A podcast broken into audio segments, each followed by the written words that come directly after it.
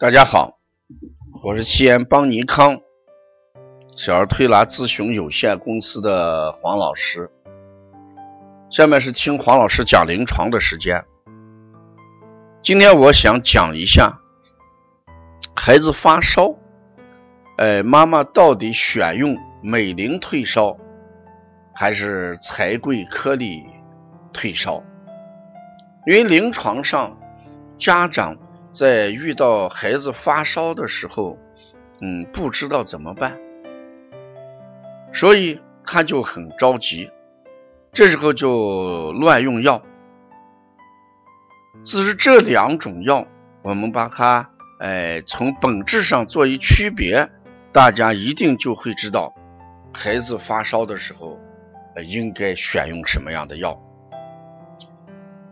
这个美林呢，它属于这个西药，它的退烧机制就是发汗。而美林这个发汗的话，我们一般来讲，二十四小时不得超过四次。那用这种药来发汗，那我们一天二十四小时内，哎，不能超过四次。在临床上，有些妈妈，呃，一烧就吃，三四个小时下去之后再吃，三四个小时又热起来了，她再一次再吃，这样的话，可能就对孩子的伤害比较大。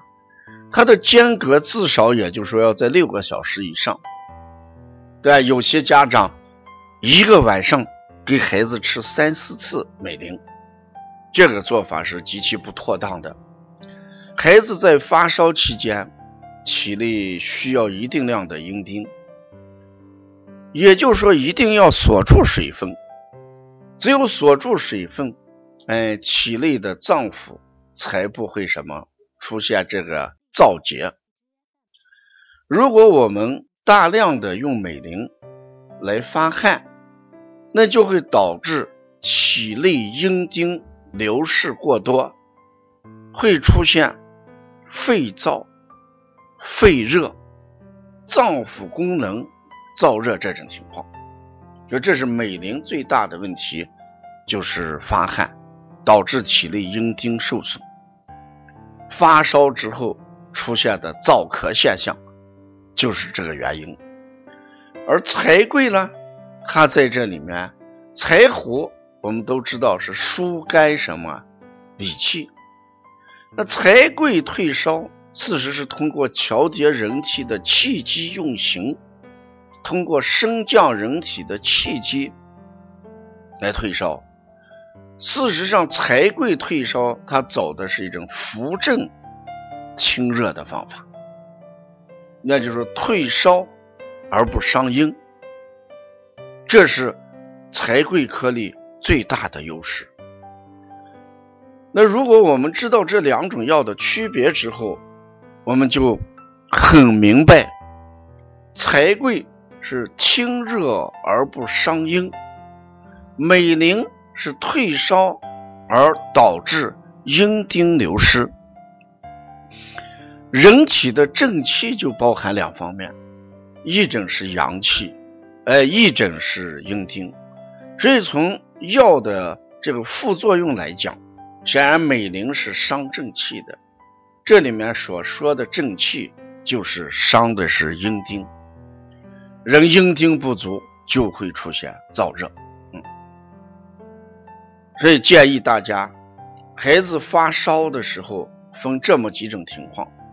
如果我们实在没有办法分的时候，你再用美林跟柴桂区别的状态下，还是选柴桂。要比美林相对的来讲，对人体正气的损伤要小一点。那发烧有哪几种情况？